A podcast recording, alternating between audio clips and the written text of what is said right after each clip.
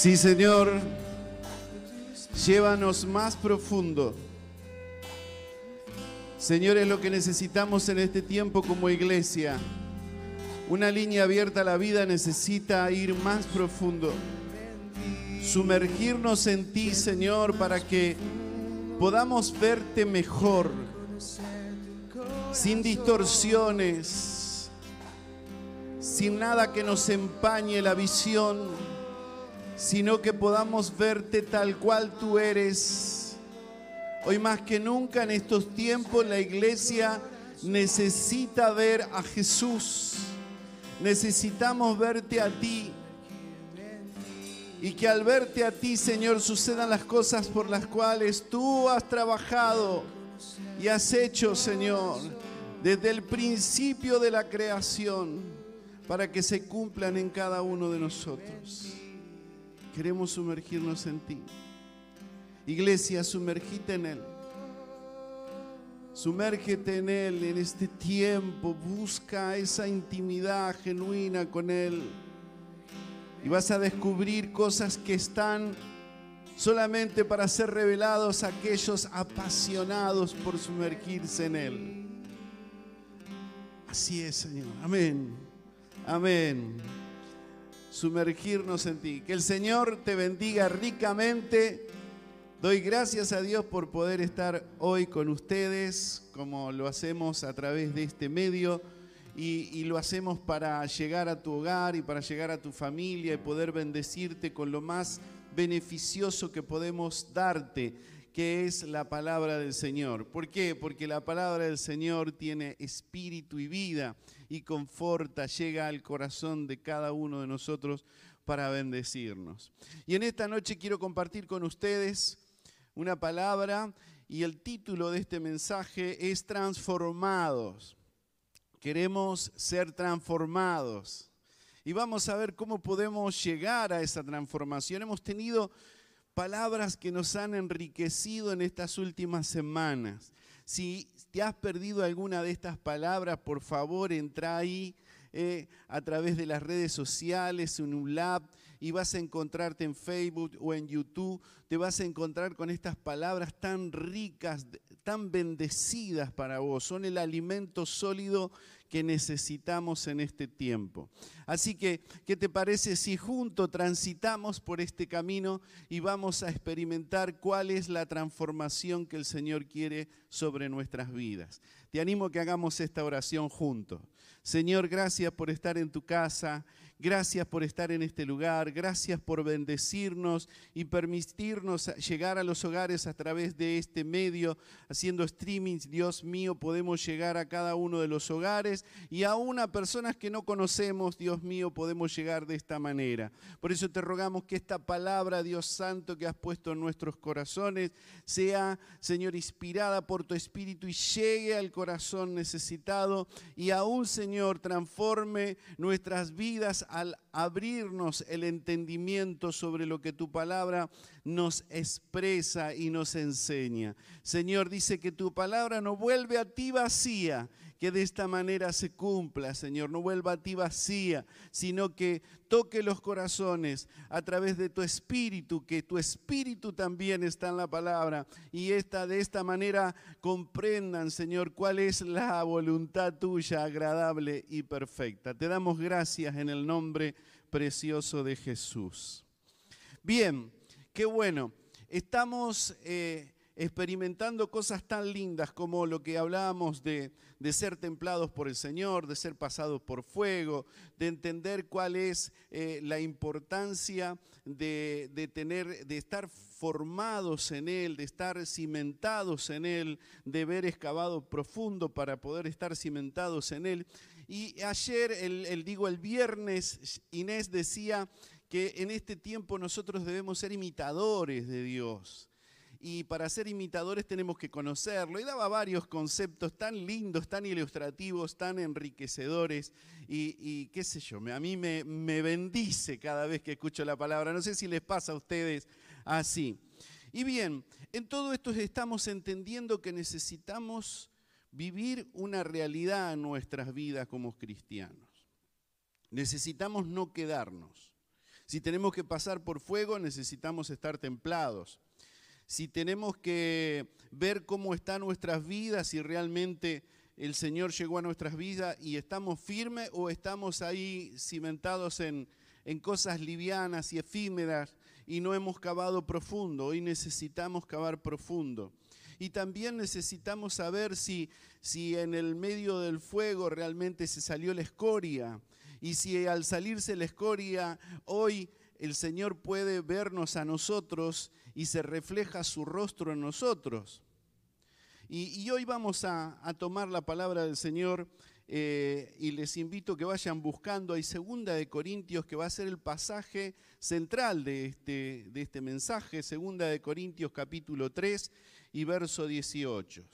Entonces diríamos que la meta nuestra como cristiano es que llegar a ser como ha sido el Señor. O sea, si nosotros eh, fuimos pasados por fuego, si nosotros tenemos que ser imitadores del Señor, y hablaba algo muy lindo Inés de, ser, eh, de algo que habían hecho los jóvenes acá, eh, tratando de imitar a los que estábamos acá. Si nosotros tenemos que ser como el Señor, tenemos que imitarlos, tienen que vernos a nosotros y dicen, este es el Señor.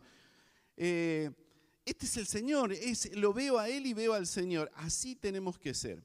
Y bueno, hoy necesitamos que esto esté bien puesto en nuestra mente y en nuestro corazón. Es el objetivo. ¿Cuál es el objetivo nuestro como, como cristianos? Llegar a ser como fue el Señor. Igualito a Él, igualito a Él. Entonces ahí en Romanos capítulo 8, verso 29, dice que eh, es simple esto, y, lo dice de esta manera, que fuésemos hechos conforme a la imagen de su Hijo Jesucristo. O sea, el objetivo principal es que seamos hechos a la imagen de nuestro Señor Jesucristo. Bárbaro, estamos bien, lo entendemos, pero ¿cómo llegamos a ser como Cristo? ¿Cómo llegamos a ser como es Él? ¿Cómo podemos lograrlo? Algunos dicen, bueno, yo tengo la intención, tengo el deseo de llegar a ser como Cristo pero no lo he logrado, me esfuerzo, pero no sé cómo hacer. Bueno, vamos a tratar a través de la escritura y de la palabra juntos entender y que pueda ser claro para que todos digamos, sí, yo quiero ser como Cristo y estoy trabajando en eso y se va a cumplir lo que Dios planificó con nosotros. ¿Sí? Entonces leemos ahí en Segunda de Corintios, capítulo 3, verso 18. Y dice así, por tanto, nosotros todos, mirando a cara descubierta, como en un espejo la gloria del Señor, somos transformados de gloria en gloria en la misma imagen como por el Espíritu del Señor. Amén. Ese es el pasaje. Así que la vida cristiana es una vida de transformación es una vida de transformación. ¿Y para quiénes? Para mí, ¿qué dice el versículo? Para todos. Todos tenemos que ser transformados. Somos todos transformados a la misma imagen. Por tanto, nosotros dice todos. Nos incluye a todos. O sea que si vos estás ahí, estás escuchando este mensaje, también es para vos. La palabra del Señor nos encierra a todos. Todos debemos ser transformados. Todos somos transformados. Y ahora, ¿cómo se efectúa esto? Eh, la palabra transformados eh, del griego eh, es metamorfo. Metamorfo. De esa palabra deriva algo que nosotros conocemos muy bien, que es la metamorfosis, que es ese proceso que tiene la oruga, siendo un gusanito, y después a través de la transformación de ese proceso de la metamorfosis se convierte en una bella y muy linda mariposa. ¿eh? Así tiene que ser ese proceso en nuestras vidas. Metamorfo es la palabra clave que usa eh, el apóstol para definir lo que es transformación. ¿eh? Entonces, esto es lo que tiene que suceder en nosotros. la no sé si leyeron cuando Jesús fue transformado ahí en el monte de los olivos, eh, muestra ahí en Mateo capítulo 17, verso 1 al 2, cómo él fue transformado. Él er, estaba completamente normal como nosotros y de repente viene una transformación y su rostro se ilumina y, se manifiesta algo sorprendente. Él tiene una transformación. La palabra ahí metamorfosis o metamorfo define eso también como la transformación. Nosotros entonces diríamos que debemos ser transformados. Romanos 12, capítulo 1 y verso 2 dice que nosotros eh, tenemos que ser transformados de esta manera, porque este es el plan de Dios y esta es la voluntad de Dios. Yo lo parafraseo, es la voluntad de Dios que decíamos en la oración, agradable y perfecta. Así que la transformación tuya y mía está en el corazón de Dios desde el principio y es la idea de Él y es la voluntad de Él agradable y perfecta. Si decís, yo quiero hacer tu voluntad, Señor, y vivís como vivías antes de conocer a Dios y a tu manera y a tu forma, seguramente no estás entendiendo este proceso que el Señor quiere efectuar en tu vida. Pero si querés saber cuál es la voluntad de Dios agradable y perfecta, entonces tenés que meterte en este convite que te hace el Señor de que seamos transformados.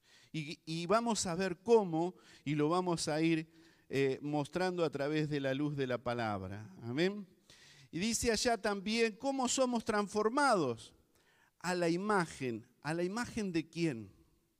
A la imagen de Cristo, a la estatura de Cristo, del varón perfecto. En Romanos capítulo 8, verso 29, hay algo que afirma el Señor desde el principio, desde antes de la creación, desde antes que existiera todo, Dios tuvo un plan.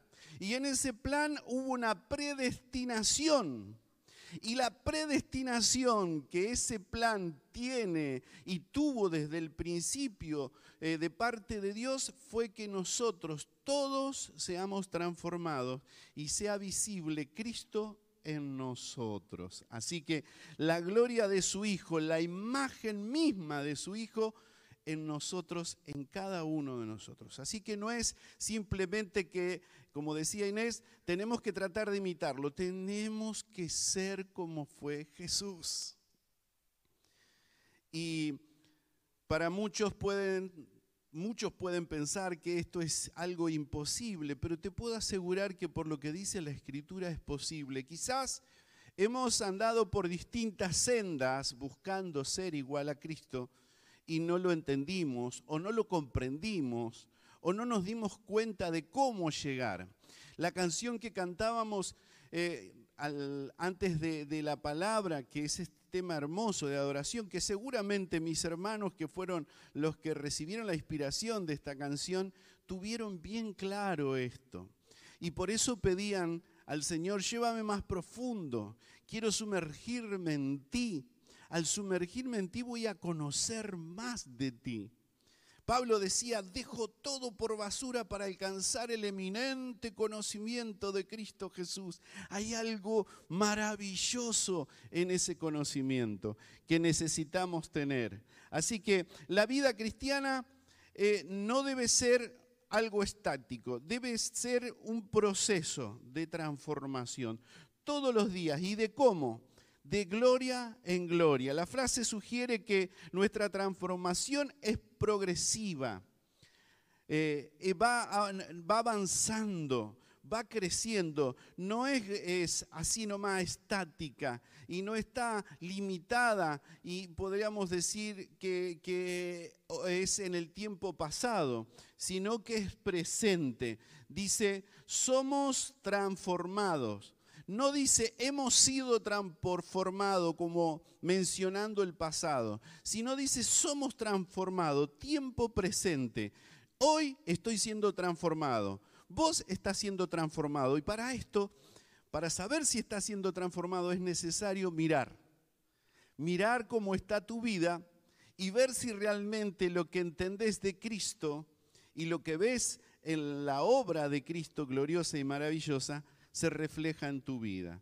Y esto es lo que vamos a tratar de, de entender y de comprender. Así que yo tengo que ver ese avance, yo tengo que ver ese avance, tengo que conocer que Dios está trabajando en mi vida. Así que para esto, como decíamos recién, no debe ser estática, la persona está llegando más y más a ser como su Salvador en la medida que va avanzando. Esto nos muestra una cosa. Dice ahí Salomón en el Proverbio 8, eh, Proverbio 4, 18, dice, más la senda de los justos es como la aurora, va en aumento hasta que el día es perfecto. O sea, yo desde que conozco el camino del Señor, desde que llegué a su verdad, yo tengo que ver cómo ha ido evolucionando mi vida. Y en esto sí vamos a darnos cuenta si estamos siendo transformados. Si han pasado los años y yo sigo cometiendo el mismo error desde el principio, los que me conocen me siguen viendo igual, eh, esa misma persona quizás este, con, con personalidad, con temperamento, con enojos, con actitudes que no son buenas, seguramente que hay algo que no entendí, el proceso no se llevó a cabo. Entonces, yo sí tengo que ver si hay cosas que desde el principio las estoy acarreando es porque este proceso se está demorando, algo lo está trabando, algo no estoy entendiendo o no estoy viendo la forma de llegar a ser transformado. Pero ciertamente aquel que está siendo transformado en el tiempo de gloria en gloria va viendo estos avances. Va como cuando amanecieron, ¿cuántos vieron el alba ahí al amanecer? Eh? Se levantaron tan temprano, algunos ya ni conocen el alba porque las 12, la 1 es el horario habitual de, que se levantan. Pero ojalá se puedas levantar temprano y poder ver el alba, qué lindo, cómo, cómo se ve allá en el horizonte esa pequeña luz que va iluminando y después se asoma y después sale el sol. Así se tiene que ver en aumento nuestra transformación. Y para esto hay que trabajar. Esto es un proceso que se lleva a través de ser sometido, como decíamos en, las prédicas anteriores, ser sometidos al fuego, ser templados, ser llevados a lugares donde tenemos que ver lo que oscurece nuestras vidas y no permite que ese avance del día surja. Pero estoy seguro que si estás preocupado, interesado por vivir la vida acorde a la voluntad del Señor, en este tiempo te vas a ocupar de vivir de la manera que Dios quiere y ir mostrando esos cambios y ese avance. Ahí eh, dice, mirando, eh, la transformación viene por la contemplación, o sea, la transformación viene por la contemplación, como dice el pasaje, mirando, observando. Dice, debemos recordar el contexto de la palabra. Cuando esta palabra eh, eh, Pablo la habla, se refiere al capítulo 3 de, de Segunda de Corintios, donde explica que, qué cosas sucedían en la antigüedad, por qué el pueblo de Israel no podía ver la gloria de Dios.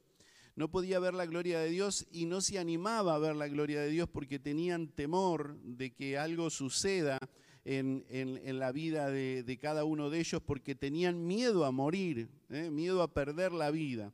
Entonces, eh, ¿qué pasaba? Cuando Moisés iba, iba, y hablaba con el Señor, eh, Aarón le ponía un manto sobre su rostro para que lo cubriera, entonces no podían ver la gloria de Dios.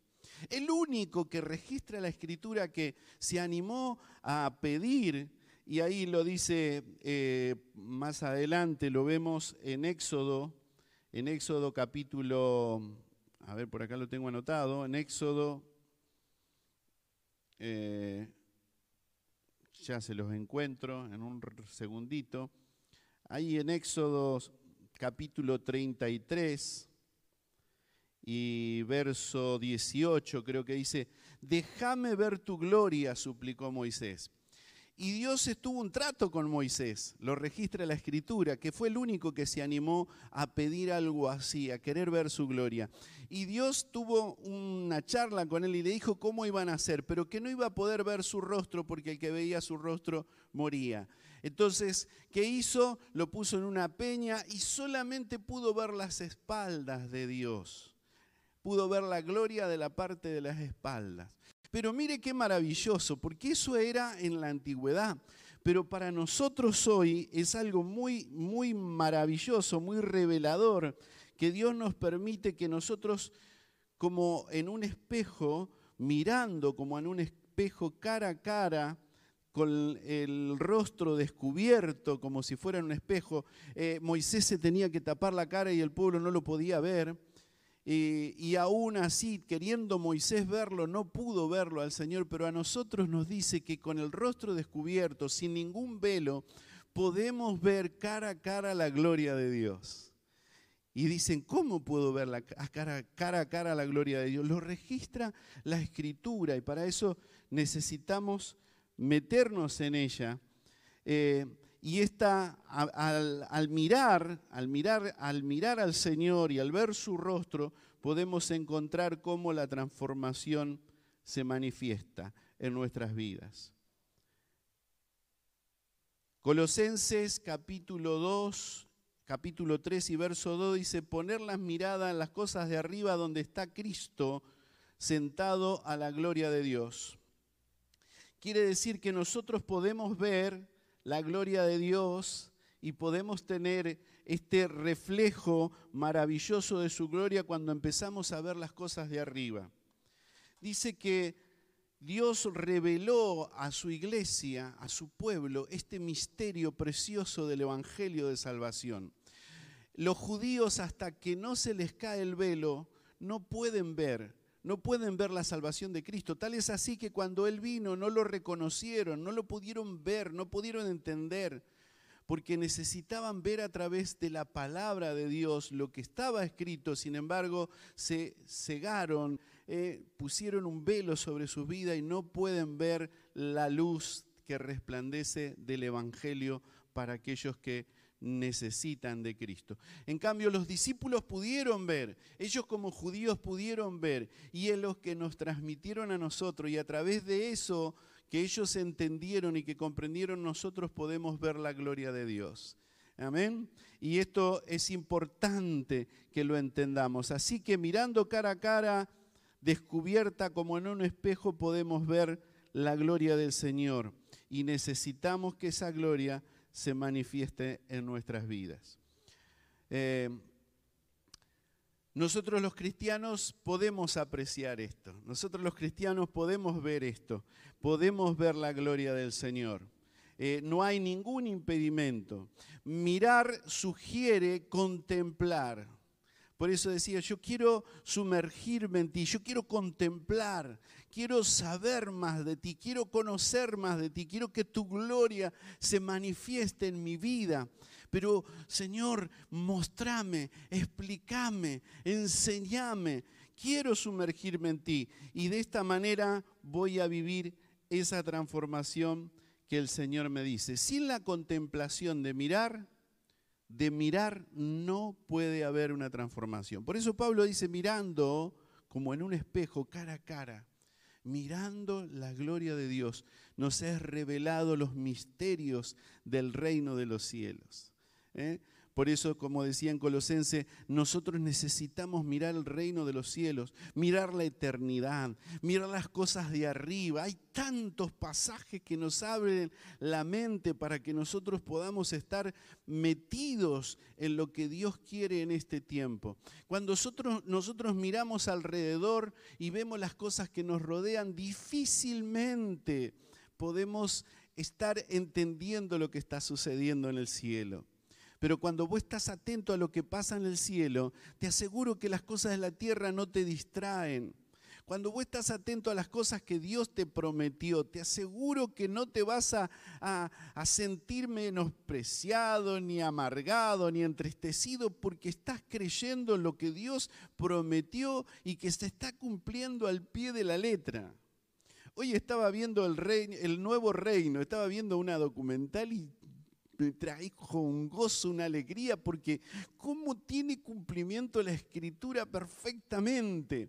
Y estamos nosotros en los tiempos finales, y estamos en los tiempos finales, estamos ahí tan pronto para que sucedan las cosas que Dios ha prometido. Y que nos ha prometido a nosotros a la iglesia y que quiere que estemos con Él. Por eso no nos podemos quedar de brazos cruzados esperando que otro nos transforme. No estar imitando a Dios, no estar arraigados ahí profundamente en Dios. No podemos distraernos mirando las cosas del mundo, mirando las cosas que nos suceden alrededor, hablando el mismo lenguaje que habla aquellos que no conocen a Dios necesitamos sumergirnos en Él y meternos en Él. Entonces, si no miramos, no puede haber transformación. Si no contemplamos, no puede haber transformación. ¿Cuál es la gloria del Señor que debemos mirar? Y ahí algo precioso, que revelador. San Juan capítulo 1, verso 14 dice, y aquel verbo fue hecho carne y habitó entre nosotros. Y vimos que su gloria, gloria como del unigénito del Padre, lleno de gracia y de verdad. ¿Te das cuenta lo que dice la escritura? O sea, Moisés no pudo ver esa gloria porque no era contemporáneo, solamente pudo ver la espalda del Señor, pero nosotros podemos ver su gloria podemos ver su rostro, podemos ver su gracia. ¿Cuántos hoy pueden ver su gracia? Ese favor que hemos recibido no mereciéndolo. ¿Cuántos podemos ver su bondad, su amor? Ay, maravilloso es esto, por eso no podemos quedarnos afuera, no podemos distraernos. A esto es lo que llamó la atención a la iglesia y a cada uno de nosotros. No podemos distraernos, no podemos dejar que el mundo nos lleve por sus caminos, desentendiendo el propósito mayor de Dios por cada uno de nosotros. ¿Y desde cuándo lo planificó? Como decíamos anteriormente, nos predestinó desde antes de la fundación del mundo para que Cristo se refleje en nosotros y seamos semejantes a Él. Maravilloso es esto. Yo lo quiero. ¿Vos lo crees? Yo lo quiero. ¿Y cómo dice? ¿Cómo se es revelada mirando la gloria del Señor, bien, viéndolo a Él que habitó entre nosotros? Pero dice como por el Espíritu del Señor. Esta frase nos hace entender algo muy importante y es la función del Espíritu Santo en nuestra vida. Yo eh, quiero hablar más de esto, quiero que en próximas prédicas vamos a hablar del Espíritu Santo y del trabajo del Espíritu Santo, porque hemos eh, olvidado el proceso mayor del Espíritu Santo en nuestras vidas. Y el Espíritu Santo vino a nosotros para que recibamos poder y el conocimiento y la revelación de Cristo. O sea, nosotros podemos mirar, pero el trabajo de observar los detalles y ver con amplitud las cosas que el mundo no puede ver, las cosas que el pueblo de Israel no puede ver, nos es revelado por el Espíritu. Pero para ser revelado por el Espíritu necesitamos mirar, necesitamos contemplar, necesitamos buscar. Y cuando nosotros miramos, hablábamos de los imitadores. Los imitadores, ¿por qué pudieron imitar a, los hermanos acá en la iglesia? Porque tuvieron la capacidad de observar y de mirar todos sus movimientos, todos sus gestos. Yo me acuerdo de eso. Todas las cosas que hacían para demostrar quiénes eran. Y toda la iglesia, aquí una línea abierta a la vida, sin que le dijeran nada, sin que le pusieran un rótulo, un título, este fulano de tal, se daban cuenta de quién estaban hablando. Y así es, nosotros necesitamos mirar y el Espíritu Santo nos va a revelar todos los detalles y todas las cosas que son necesarias. O sea, que el Espíritu Santo nos revela a Jesús y, vino a través del Espíritu Santo a hacer esta obra maravillosa. El ministerio del Espíritu Santo fue glorificar a Jesús, que la gloria de Él se pueda ver. Ese es el trabajo del Espíritu Santo. Cuando te sumergís en el Espíritu, ahí el Espíritu te revela. Tu Espíritu me revela tu espíritu me revela más de ti, dice la canción. Es el Espíritu Santo el encargado en revelarte. Pero para esto necesitas contemplar. Necesitas estar dispuesto a buscar información, a ver los hechos de lo que Él hizo, de las cosas que suceden. Si vemos la palabra de Dios y vemos del Antiguo Testamento y el Nuevo Testamento, nos damos cuenta cómo el proceso de Dios perfecto fue para anunciar la obra de Cristo para anunciar su muerte, para anunciar su, resurrección, para anunciar que todo aquel que lo recibe tiene vida. Y hay otros que no lo pueden entender. Miren, en el mismo pueblo de Israel todavía no lo puede entender. Y dijo Pablo que no lo van a entender hasta que no caiga el velo. El sacrificio que se hace para la expiación de pecado todo tenía que ver con eso que Dios estaba anunciando desde el principio que iba a suceder. Cuando nosotros vemos la gloria de Dios y entendemos la gracia, y entendemos el sacrificio del Señor y entendemos el amor de Dios y le dejamos al Espíritu Santo que empiece a procesar, ahí se efectúan los cambios. Y es imposible ser el mismo es imposible ser la misma si no, eh, eh, eh, si, si vos estás haciendo esa acción, es imposible que siga siendo el mismo. Entonces, quizás estás preguntando, ¿y qué pasa conmigo? Porque sigo de la misma forma que, que vivía antes. Entonces, algo no entendiste, algo no estás mirando.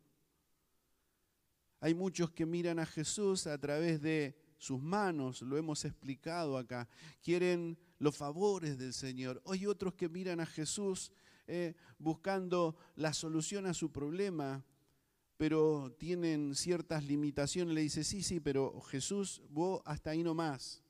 Entonces hay áreas en la vida de la persona que no entra a Jesús y que el Espíritu Santo no puede entrar para hacer transformaciones. Entonces yo me descubro delante del Señor el rostro y miro como a un espejo su obra redentora maravillosa y digo, yo quiero. Y empiezo a indagar y empiezo a buscar y eso ocasiona el cambio en nuestras vidas. ¿Entendés ahora? ¿Se puede comprender? ¿Es claro? ¿Es difícil de, poder discernir o llegar a la comprensión? Es sencillo. Hay quienes dicen que conocen a Jesús, pero jamás han leído su evangelio. Jamás han indagado en la escritura. Jamás se han puesto a observar lo que, lo que el Señor Jesús decía. Que el Señor nos ayude a estar buscando en este tiempo. Ahí el ministerio de glorificar a Jesús lo dice en San Juan. Yo lo digo esto para aquellos que quieran leer San Juan capítulo 16, verso 12 al 14. ¿Mm? Entonces, ciertamente eh, en esto podemos comprender y entender el significado de lo que Pablo decía en esa ocasión, ¿eh? como, como quien se pone delante de un espejo y mira a cara descubierta. Saben que los espejos en la antigüedad eran de metales y no se podían ver bien. Los espejos de cristales nos permiten tener una visión más clara de lo que vemos delante de nuestro. Pero ojalá en este tiempo podamos ver la gloria de Dios con total libertad, sin ningún tipo de, eh, de, cosas que nos limiten verlo al Señor. No distorsionado, eh, no borroso, no con eh, cosas que, que nos distraigan en el camino, sino que lo podamos ver tal cual es. La voluntad de Dios agradable y perfecta es que vos y yo seamos como Cristo. La voluntad de Dios agradable y perfecta es que puedas ver y mirar a Cristo y a través de mirar a Cristo el Espíritu Santo te revele los misterios y se refleje esa gloria en tu rostro y los demás vean esa gloria. Yo quiero que los demás vean la gloria del Señor. Y te animo a que, a que busques esto. Entonces, vamos a, vamos a concluir, vamos a hacer un resumen y diríamos que entonces cuando nosotros buscamos e indagamos en la Biblia, estamos buscando al Espíritu. Cuando yo busco la palabra del Señor, la palabra del Señor que tiene espíritu y vida, yo estoy buscando al Espíritu. Y cuando recurrimos al Espíritu, estamos descubriendo al Señor.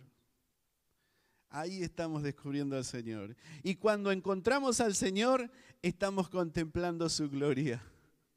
Qué maravilloso. Y cuando estamos contemplando su gloria, estamos cambiando gradualmente, transformándonos de gloria en gloria a la misma imagen de Cristo. Señor, cada uno de los que están escuchando, que en este tiempo puedan tomar este pasaje y decir, Señor, yo quiero esa gloria, yo quiero más de ti, yo quiero más de ti, yo quiero verte lindo, lindo como tú eres. Me acuerdo una canción eh, maravillosa que cantaba en mis años mozos y que decía, no creo, no creo en un Cristo vencido, en una imagen ahí tallada o reflejada en un cuadro donde lo ven todo sufrido y todo agonizante.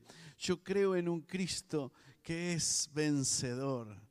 Yo creo en un Cristo que es poderoso. Yo creo en un Cristo que tiene todo el control de lo que Él prometió desde el principio. Yo creo en un Cristo que prometió que va a llevarnos con Él. Yo creo en un Cristo que ha hecho promesas gloriosas de que en Él íbamos a recibir la bendición de todo lo que Él nos ha prometido. De que en Él tenemos todas las cosas que necesitamos. No necesitamos más, solo en Él. Puestos los ojos en Jesús el autor y consumador de la fe, mirando. Así que, amado hermano, que el Señor te bendiga, que el Señor te llene de su gracia y en este tiempo más que nunca podamos mirar su rostro y ver cara a cara su gloria. Amén. Cantemos al Señor.